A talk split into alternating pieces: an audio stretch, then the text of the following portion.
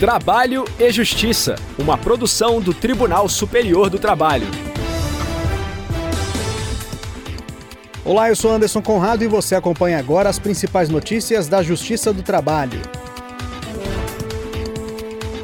Quem abre o programa de hoje é o repórter Jonathan Seixas, de Brasília. Ferramentas tecnológicas vão auxiliar magistrados e servidores em consultas e autoatendimento funcionais. Em nosso giro pelos regionais, a repórter Maria Estela Assis traz informações diretamente do Tribunal Regional do Trabalho da 7 Região no Ceará.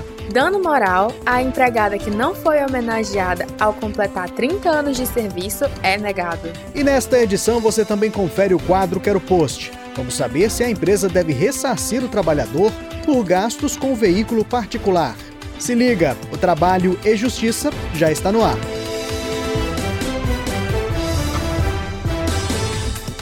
Liderados pelo Conselho Superior da Justiça do Trabalho, tribunais regionais do trabalho desenvolveram em parceria soluções com o CIGEP, Sistema Integrado de Gestão de Pessoas, e o CISAD, Portal de Sistemas Administrativos Nacionais da Justiça do Trabalho. O objetivo principal é unificar os acessos em uma plataforma única que reúne todos os sistemas e ferramentas fundamentais para a rotina de trabalho. Saiba mais com o repórter Jonathan Seixas. Construir soluções que simplifiquem o dia a dia de trabalho das servidoras e dos servidores é prioridade nas secretarias de tecnologia da informação dos órgãos que compõem a Justiça do Trabalho. Os tribunais têm se empenhado de forma colaborativa e alinhada às diretrizes da administração do CSJT em elaborar ferramentas ágeis e seguras. O CIGEP, Sistema Integrado de Gestão de Pessoas, foi desenvolvido pelo Tribunal Regional do Trabalho da 5 Região, na Bahia. A ferramenta agora pode ser acessada por aplicativo para celular e agrega funcionalidades como consulta ao contra-cheque, acesso ao sistema de férias e solicitação de emissão de carteiras funcionais. A diretora da Secretaria de Tecnologia da Informação e Comunicações do TRT da 5 Região, Érica Rossiter, destaca que o CIGEP também auxilia magistrados e servidores no que diz respeito aos cuidados de saúde. Quando o CIGEP foi implantado, nós já tínhamos outro sistema de recursos humanos com várias funcionalidades que, ao chegar ao CIGEP, não existiam. Com isso, nós identificamos que uma área importante, que era a área de gestão da saúde, né, a parte médica dos servidores e magistrados, é, não existia no CIGEP, e como nós tínhamos essa funcionalidade e um know-how nessa área negocial, na área de saúde, nós construímos o SIGS, que é o Sistema Integrado de Gestão de Saúde, e esse sistema ele foi é, também nacionalizado e incorporado ao CIGEP, como uma parte do CIGEP, e hoje ele é implementado em todos os tribunais do trabalho. O portal dos Sistemas Administrativos Nacionais da Justiça do Trabalho foi construído em parceria com a Coordenadoria de Sistemas Administrativos Nacionais do CSJT. O secretário de Tecnologia da Informação e Comunicações do TRT da 15ª Região, Herbert Wittmann, destaca que o projeto é parte de um conjunto maior de ações pensadas para padronizar procedimentos e universalizar o acesso a informações administrativas. A Justiça do Trabalho, ao longo dos anos, vem cada vez mais integrando todos os tribunais para que sejam construídas soluções de maneira colaborativa. A 15ª Região iniciou um dos módulos que é o conhecido como autoatendimento. E o autoatendimento ele possui vários submódulos. Então, com isso, surgiu a necessidade da gente fazer uma espécie de um portal para facilitar que o usuário acessasse esses submódulos do autoatendimento. Então, junto com a CESAN aí do, do CSJT, surgiu a ideia desse projeto de fazer o CISAD, que é um portal se busca ter um local único, onde todos os módulos estão lá concentrados, para facilitar o acesso do nosso usuário. Além da facilidade de um portal único com diversas ferramentas, como o Sistema Integrado de Gestão Orçamentária e Financeira da Justiça do Trabalho, o Sistema de Processo Administrativo Virtual e Ouvidoria da Justiça do Trabalho, Herbert Wittmann aponta outro benefício que o CISAD traz a integrantes da Justiça do Trabalho: a possibilidade de fornecer uma única vez login e senha para entrar nas ferramentas. O portal vai ficar centralizado no CSJT, mas os sistemas ainda continuam nos regionais, só que existe uma integração entre os regionais e o CSJT. Então, basta que o usuário dê uma vez só o login e a senha dele, todos os direitos que ele deve ter em qualquer aplicativo já ficam configurados. Então, quando ele acessar uma aplicação nacional, ele não vai precisar mais dar esse login e senha, né? Ou seja, ele só vai dar uma vez e depois não vai dar mais. O que ajuda muito, né? Esse excesso de cliques e informações que são pedidas a todos os usuários. A solução também permite o lançamento de campanhas e pesquisas de forma instantânea para toda a Justiça do Trabalho. Giro pela Justiça do Trabalho. Um caso que envolve pedido de indenização por danos morais e materiais foi analisado pela Justiça do Trabalho do Ceará. A repórter Maria Estela Assis, diretamente do Tribunal Regional do Trabalho da Sétima Região, conta os detalhes pra gente. Uma funcionária do Banco Itaú Unibanco ingressou com uma ação trabalhista pedindo indenização por danos morais e materiais no valor de 149 mil reais, pelo fato de não ter sido convidada para a festa de 30 anos de serviços prestados à empresa.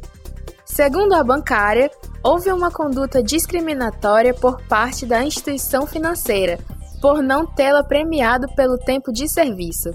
A juíza Maria Rafaela de Castro, substituta pela nona vara do trabalho de Fortaleza, negou o pedido. A gerente comercial alegou que o banco homenageia e premia, periodicamente, todos os seus empregados que completam 30 anos de serviços prestados. Afirmou que eles recebem um broche de ouro com estrelas de cristais com o nome da empresa, um relógio suíço de ouro, ações do Banco Itaú, além de viagem a São Paulo com acompanhante e despesas pagas. No entanto, sustentou que não foi convidada em nenhuma oportunidade para a homenagem e nem recebeu os prêmios a que teria direito. Em sua defesa, o banco afirmou que não realiza a festa. O evento seria organizado pela Fundação Itaú Clube, empresa do mesmo conglomerado que proporciona lazer aos colaboradores do grupo e promove diversos eventos, entre eles a solenidade em homenagem aos funcionários com mais de 30 anos de trabalho. Alegou que a festa é realizada de forma eventual, não obrigatória e por mera liberdade da fundação, que sorteia e dá prêmios. Ao analisar a prova documental, principalmente, a negociação coletiva e o contrato de trabalho da empregada, a magistrada verificou que não existe norma legal que imponha à Fundação Itaú Clube ou ao próprio banco a promoção anual da festa e da premiação. A tese do banco, de que se trata de mera expectativa de direito, foi acolhida. A magistrada destacou que não houve prova de tratamento discriminatório em relação à funcionária, e não há como supor que, todos os funcionários do banco foram premiados há algum tempo, uma vez que houve mudanças no cenário econômico do país nos últimos anos. Quero Post! No quadro Quero Post de hoje, vamos esclarecer a dúvida de um ouvinte que não quis se identificar. Ele encaminhou via e-mail a seguinte pergunta: Utilizo o meu carro para trabalhar. A empresa é obrigada a me ressarcir por gastos com veículo. Quem vai responder é o juiz titular da Vara do Trabalho de Teófilo Otoni, em Minas Gerais, Fabrício Lima Silva. Vamos conferir. Inicialmente, é importante destacar que, na hipótese de utilização do veículo próprio por comodidade do empregado e não por necessidade do serviço ou por exigência do empregador, não será cabível qualquer ressarcimento ou indenização pelos gastos nesses locamentos ressarcimento somente deverá ocorrer nos casos em que o empregado utiliza o veículo próprio em benefício exclusivo do empregador ou por determinação deste, como meio de execução do seu contrato. Como exemplo, podemos citar o caso de um leiturista que faz uso da sua motocicleta para se deslocar durante as medições de consumo de energia elétrica dos usuários de serviço público. Tal entendimento decorre do fato de que compete ao empregador assumir os riscos do empreendimento, não sendo permitida a sua transferência para o empregado, conforme a previsão lá do artigo 2 da CLT. Quando o empregador exige do empregado o uso do veículo para prestação de serviços, é inegável que o empregado tem direito ao reembolso dos gastos com combustível bem como a reparação de despesas de manutenção e depreciação do veículo. Nesse aspecto, também é importante verificar a existência de negociações coletivas que tratem da temática.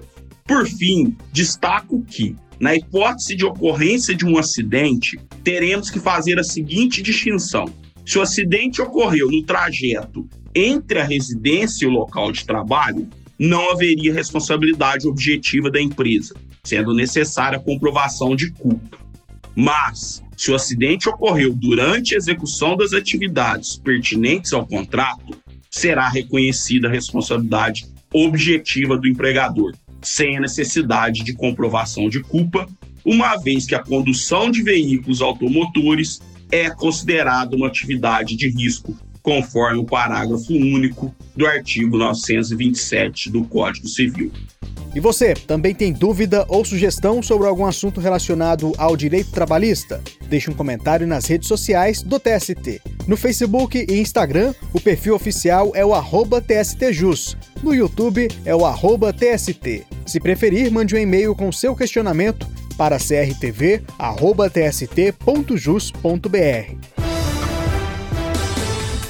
Eu fico por aqui, muito obrigado pela audiência. O trabalho E Justiça teve a apresentação de Anderson Conrado, edição de Liamara Mendes, produção de Milene Teixeira e Priscila Rossiter, colaboração dos estagiários Daiane Chaves e Jorge Agli, supervisão de Patrícia Rezende e trabalhos técnicos de Rafael Feitosa e Wesley Oliveira.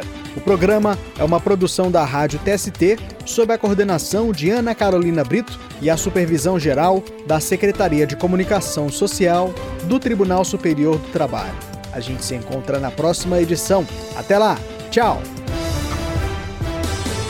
Trabalho e Justiça, uma produção do Tribunal Superior do Trabalho.